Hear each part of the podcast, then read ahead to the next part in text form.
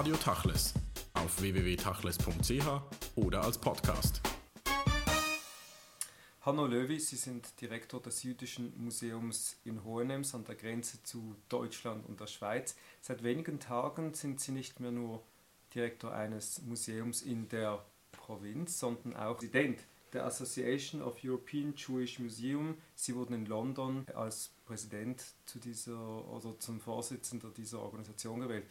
Was heißt das für Sie persönlich? Ja, eine gewisse Verantwortung, weil wir im Moment gerade dabei sind, diesen Verband, der seit 20 Jahren existiert, zu professionalisieren, zu einem nicht nur Medium sozusagen des Treffens und des Austauschs zu machen, sondern auch wirklich zu einem Medium der Stärkung der verschiedenen Institutionen, die hier zusammenarbeiten, ähm, die Unterstützung durch Fortbildung, durch Workshops, ähm, durch regelmäßige Trainingsseminare. Also wir machen gerade im Moment als Verband einen ziemlichen Sprung nach vorne. Es war natürlich für mich spannend in dieser Situation, dieses Amt zu übernehmen. Es kommt ein bisschen Arbeit auf mich zu. Es kommt ein wenig Arbeit auf Sie zu und wenn man in die Vergangenheit blickt oder auf die letzten Jahre, es gibt immer mehr Mitglieder und auch immer mehr jüdische Museen in Europa. Was heißt das für Sie? Ist das eine gute Entwicklung oder ist das viel mehr Konkurrenz für Sie auch als Museumsdirektor? Also letzteres bestimmt nicht. Äh, es ist aber schon eine spannende Entwicklung. Also der Verband hat angefangen vor 20 Jahren als ein sehr freundschaftliches, freundschaftlicher Zusammenschluss von einigen wenigen Museen.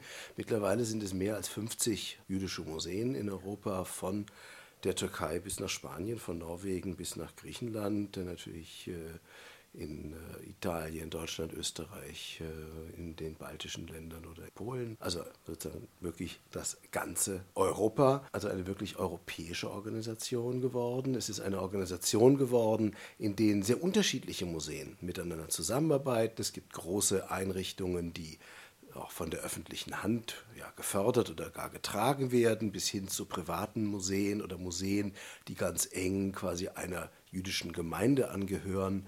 Ähm, also wir sind äh, ein sehr bunter Kreis, ähm, ein Kreis, der sehr solidarisch miteinander zusammenarbeitet, weil die, die Probleme, vor denen wir stehen, ob groß oder klein, sich doch ähm, zum Teil deutlich ähneln.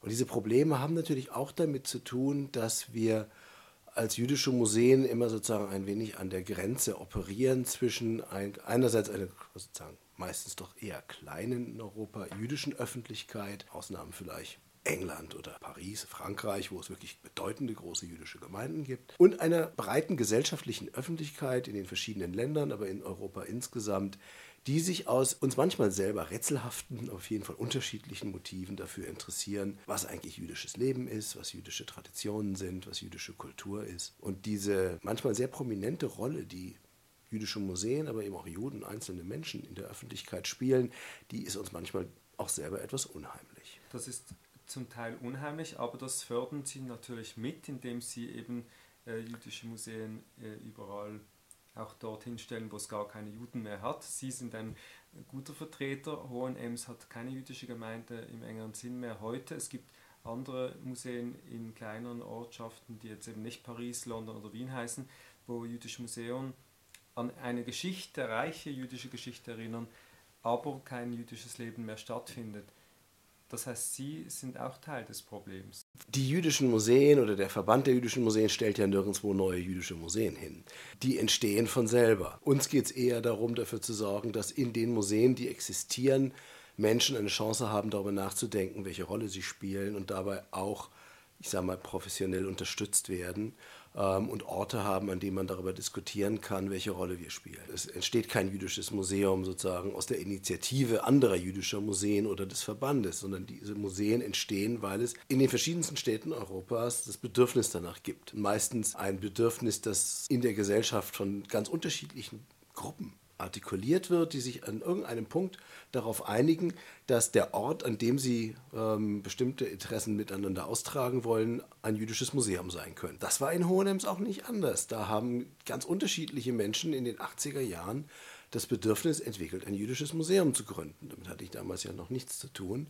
Ähm, das waren Menschen, die eine Beziehung zur Geschichte des eigenen Ortes entwickeln wollten. Ein Ort, wenn wir von Hohenems reden, der äh, 300 Jahre lang äh, ganz wesentlich mitbestimmt worden ist von einer jüdischen Gemeinde. Ähm, also eine Geschichte, an die man sich gar nicht erinnern kann, ohne sich auch historisch gegenüber ähm, dieser jüdischen Geschichte interessiert zu zeigen. Es gab Menschen damals in Vorarlberg, die über die Gegenwart reden wollten, über Migration, über das Zusammenleben von Menschen, die einen ganz unterschiedlichen Hintergrund haben, kulturell, religiös, äh, historisch. Und es gab Menschen, die wollten äh, stolz der Welt zeigen, dass in Hohenems alles ganz toll war und viel besser als anderswo. Auch das gab es. Und es gab Menschen, die hatten einfach ein ernsthaftes Bedürfnis danach, etwas wieder gut zu machen, aus einem, äh, wenn auch vielleicht gar nicht sehr scharfen Bewusstsein heraus, dass da einiges schiefgelaufen ist. Also diese Interessen sind sehr unterschiedlich. Und an jedem Ort, an dem ein jüdisches Museum entsteht, wird man feststellen, dass es sehr unterschiedliche Interessen daran gibt ähm, unterschiedliche Bedürfnisse gibt. Das Spannende daran ist eigentlich genau das Unklare daran, was eigentlich ein jüdisches Museum ist. Es ist eine Geschichte, von der nicht ganz klar ist, ob sie dazugehört oder nicht, ob es eine eigene Geschichte ist, die ganz für sich alleine steht, oder ob es eine Geschichte ist, die eigentlich nur denkbar ist, auch eben aus der Perspektive der Gesellschaft, in der sie stattfand. Es ist eine Beziehungsgeschichte, grundsätzlich. Und Beziehungsgeschichten sind spannend, weil sie offen sind für unterschiedliche Akteure und auch eben unterschiedliche Teilnehmer eines Diskurses. Die jüdischen Museen haben eine Chance, in ganz besonderer Weise ein offener Raum zu sein, um über Identitäten, über Fragen von Zugehörigkeit, um über Trennungen und Gemeinsamkeiten im kulturellen, aber eben auch im politischen, sozialen Raum zu sprechen sich auch zu streiten. Das macht sie zu spannenden Orten, jedenfalls dann, sag mal, wenn man diese Chance nutzt, kann das eine jüdische Museum vielleicht besser als das andere, aber ich sag mal, ein Verband wie die Association kann jedenfalls Museen auch dabei helfen. Und Sie selbst in Hohenems praktizieren ja diese Kultur sehr stark, also die integrative, aber auch aufklärische. Es geht nicht nur um die Ausstellungen, sondern auch um ein meist oder oft sehr attraktives Rahmenprogramm, in dem auch Debatten stattfinden. Diese Beziehungskultur, die Sie ansprechen, ist aber auch eine, da Geld im Spiel sein muss, weil finanziell oder beziehungsweise Museen kosten viel Geld. Da stellt sich dann rasch mal die Frage, wer muss eigentlich für die Finanzen aufkommen? Ist es die Gemeinschaft, die da selber Objekt ist in den Museen, nämlich jetzt die jüdische? Weil allen gemein ist wohl, oder fast allen gemein in eurem Verband, dass man ständig dem Geld nachrennen muss. Das teilen wir mit allen Kulturveranstaltern auf dieser Erde. Auch das Problem, dass es immer zu wenig ist, das unterscheidet jetzt äh, Museen nicht von Konzerthäusern und jüdische Museen nicht von naturhistorischen Museen. Die Frage, die wirklich spannend ist und die wir auch angefangen haben, im Verband intensiver zu diskutieren, ist natürlich die Frage, wer sind eigentlich, wie man heute so schön sagt, unsere Stakeholder? Wer hat wirklich ein Interesse an dem, was bei uns stattfindet? Das ist tatsächlich bei den unterschiedlichen Museen sehr unterschiedlich. Es gibt Museen, die fast ausschließlich von der öffentlichen Hand finanziert werden, Stadtmuseen, staatliche Museen. Es gibt Museen, die so gut wie gar kein Geld von der öffentlichen Hand bekommen ähm, und im Wesentlichen von Spenden leben ob von der jüdischen Gemeinde oder aus der jüdischen Gemeinde oder von Sponsoren oder äh, von dem, was sozusagen anderswo generiert werden kann.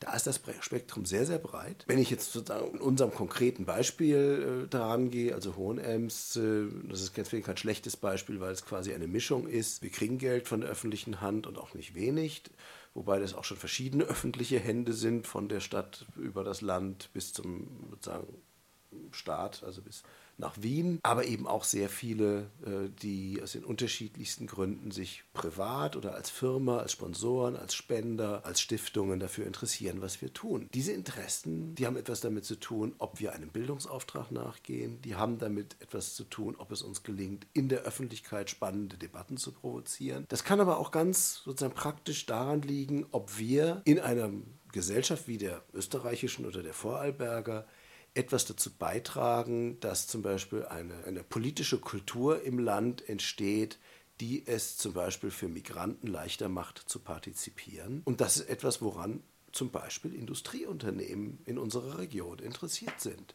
Die leben nämlich davon, dass sie attraktiv sind für Menschen, die ins Land kommen, ob am oberen Ende oder am unteren Ende des Einkommensspektrums. Und die haben ein massives Interesse daran, dass es in der Gesellschaft sozusagen Agenturen eines aktiven, sozusagen einer politischen Kultur von Teilhabe gibt. Deswegen sind wir attraktiv tatsächlich auch für Sponsoren aus der Wirtschaft, die ein gesellschaftspolitisches Bewusstsein davon haben, was für Bedingungen sie brauchen, damit sie auch in 20 Jahren noch Menschen finden, die, für sie arbeiten können. Da unterscheidet sich wahrscheinlich auch Deutschland ein wenig von anderen Ländern, also Deutschland bzw. der deutschsprachige Raum, auch in der Fragestellung, wie viel Aufarbeitung und Vergangenheitsbewältigungsarbeit die Museen und Institutionen ähnlicher Natur übernehmen müssen für die Gesellschaft. Ist das ein wichtiger Aspekt in Ihrer Programmplanung oder sagen Sie, damit haben wir jetzt abgeschlossen, das überlassen wir den anderen? Also es gibt schon immer wieder auch Situationen, in denen wir quasi Pilotprojekte, gesellschaftliche Pilotprojekte starten, von denen wir dann vielleicht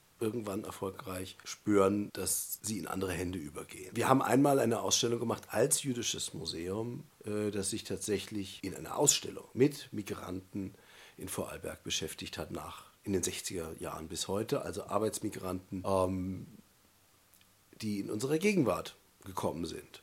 Wir haben natürlich auch Beziehungen hergestellt zwischen der Entwicklung einer Stadt, eines jüdischen Viertels in einer Stadt und dem, was sozusagen an Migration heute passiert. Natürlich hoffen wir, dass in Zukunft solche Dinge vielleicht als Landesmuseum in Bregenz oder Stadtmuseen oder Stadtarchive übernehmen werden. Und es gibt gute Zeichen dafür, dass das passiert. Also dass sozusagen der Ball auch aufgenommen wird. Das, was langfristig, denke ich, unsere Aufgabe bleibt, ist nachzuweisen, dass die Relevanz dessen, worüber wir reden, wenn wir über in Anführungsstrichen jüdische Themen reden, eine, eine sozusagen gesamtgesellschaftliche Relevanz ist. Wenn wir das nicht mehr nachweisen können, dann haben jüdische Museen nur noch die Funktion, quasi ein Schaufenster einer jüdischen Gemeinde zu sein, nach außen oder äh, die Schatzkammer einer jüdischen Gemeinde dann braucht die öffentliche Hand dafür kein Geld mehr ausgeben. Das würde dann konkret heißen, dass Sie sagen, äh, gesamtgesellschaftliche Relevanz. Was würde das auf Themen heruntergebrochen konkret heißen? Wir können das nicht für lang, nicht sozusagen auf ewig in die Zukunft prognostizieren. Aber heute, und das wird sicherlich auch noch eine ganze Weile lang so bleiben, gibt es eine erhebliche Beziehung zwischen dem, was uns im Kern interessiert an jüdischer Geschichte und Kultur und dem, was die gesamte Gesellschaft interessiert nämlich die Fragen, wie leben Menschen mit unterschiedlichem Hintergrund, mit unterschiedlichen Glaubenssystemen, mit unterschiedlichen geografischen und Herkunftskulturen, wie leben die in einer Gesellschaft zusammen? Wie, wie können die gemeinsam eine zivile Gesellschaft bilden? Das ist eine Frage, die sozusagen die jüdische Diaspora existenziell betrifft.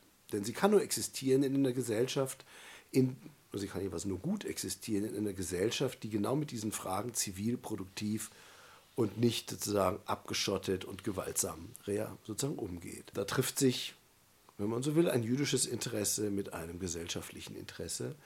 Und äh, es entstehen in unserer Gegenwart neue und andere Diaspora-Kulturen. Also lange Zeit hatte man sozusagen ein jüdisches Monopol auf so etwas wie eine Diaspora-Kultur.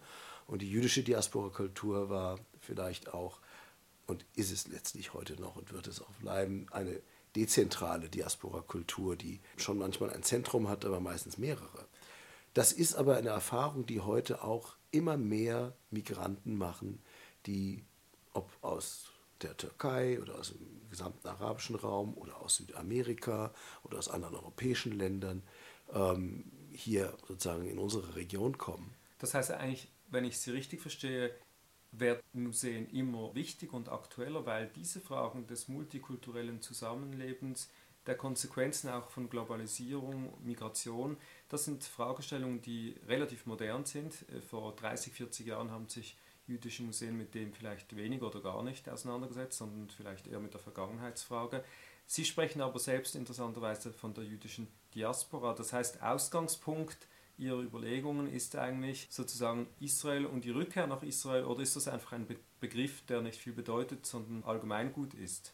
Diskussion über das, was Diaspora ist, hat sich auch hat sich sowohl in der jüdischen, aber auch in der allgemeinen Diskussion in unserer Gesellschaft ziemlich verändert. Es gab natürlich viel, es gab eine lange Zeit, in der Diaspora sozusagen als etwas, äh, als ein Exil, als etwas Schlechtes, als ein nicht am richtigen Ort sein ähm, angesehen worden ist. Es gab aber in der langen jüdischen Geschichte durchaus viele Zeiten, in denen wir mit Diaspora durch etwas Positives gemeint haben.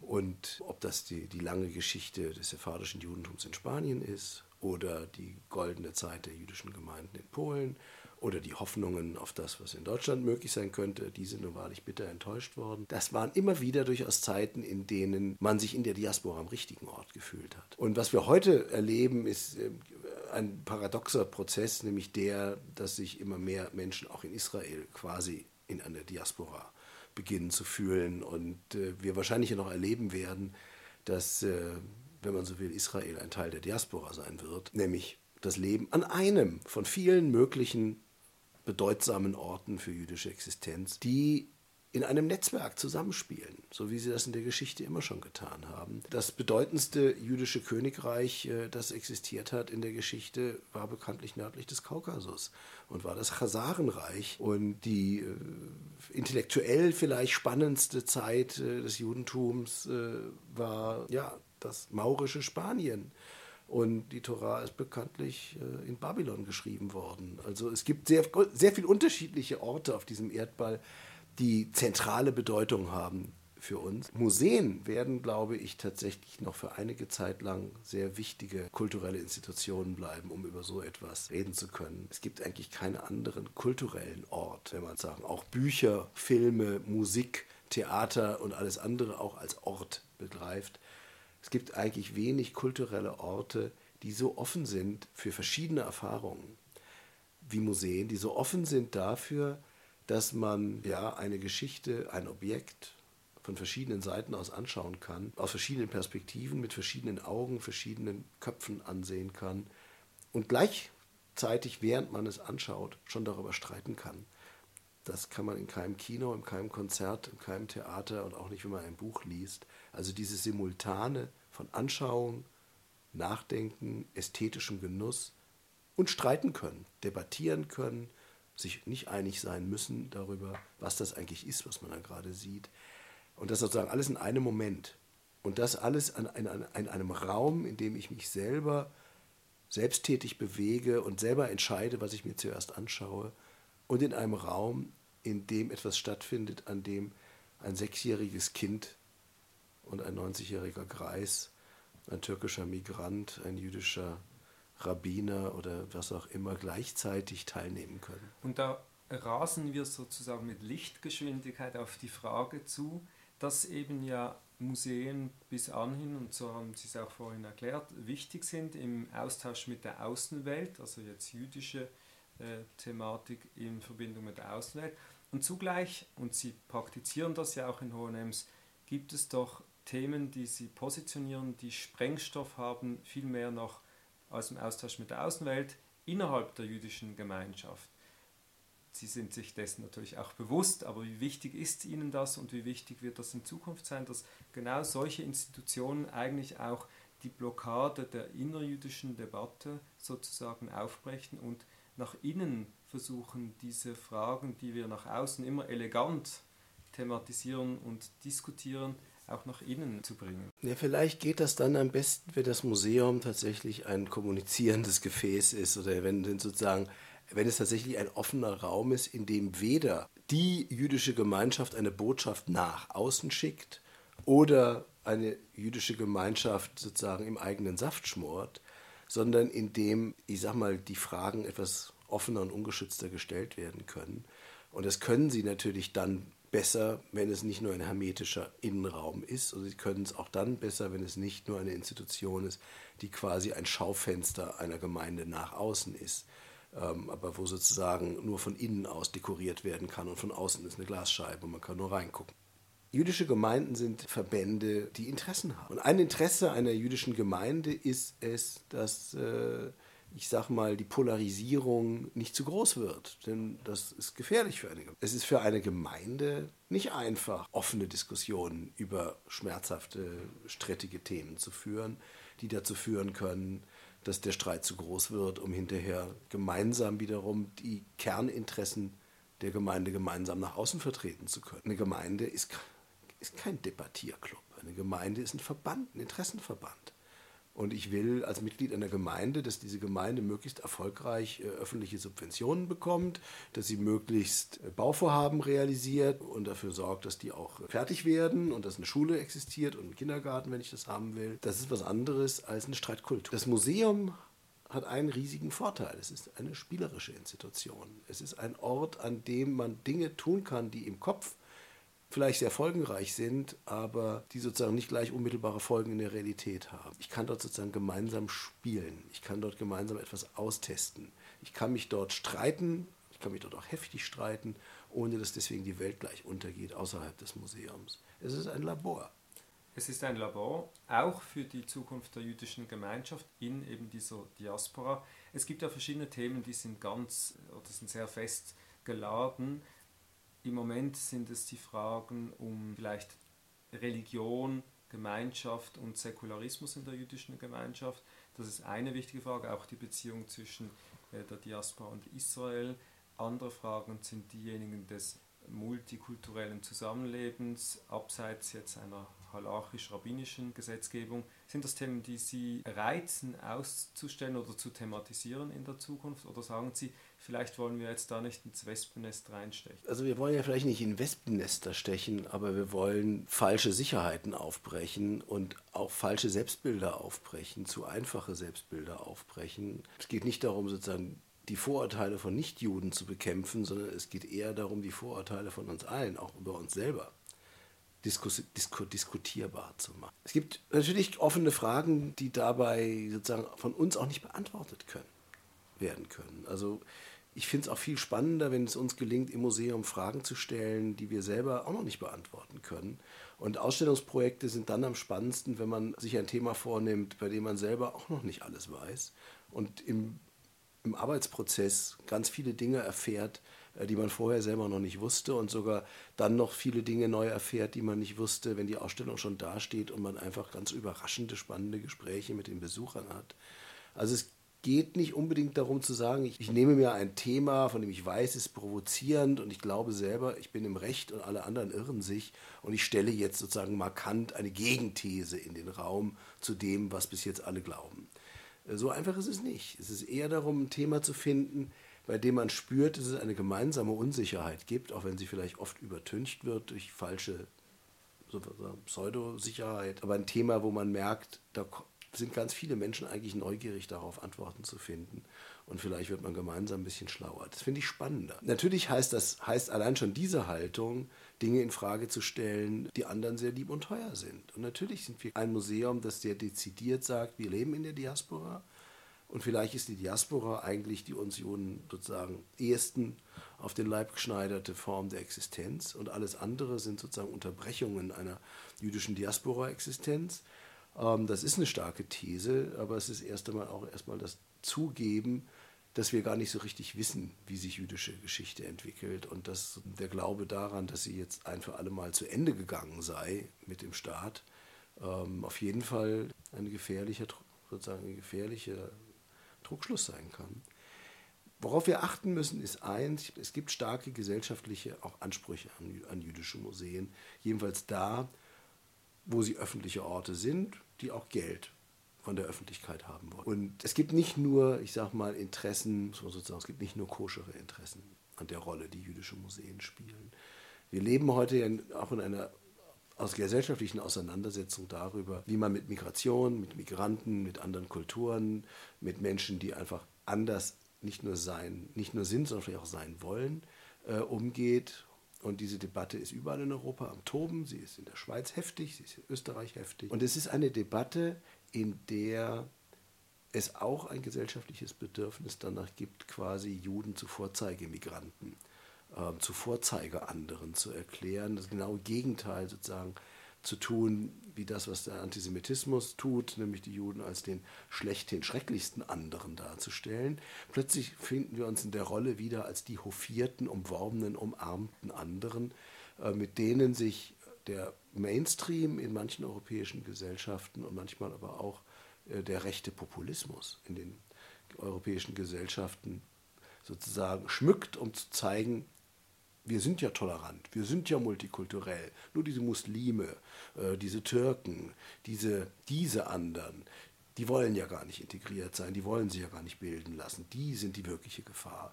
Dieses Ressentiment ähm, das sich darin zum Beispiel ausdrückt, eine Selbstverständlichkeit äh, sozusagen zu verhindern, nämlich dass Muslime ihrem Recht auf freie Religionsausübung ausgehen und sich Gotteshäuser bauen, die irgendwie ihrem Geschmack halbwegs entsprechen.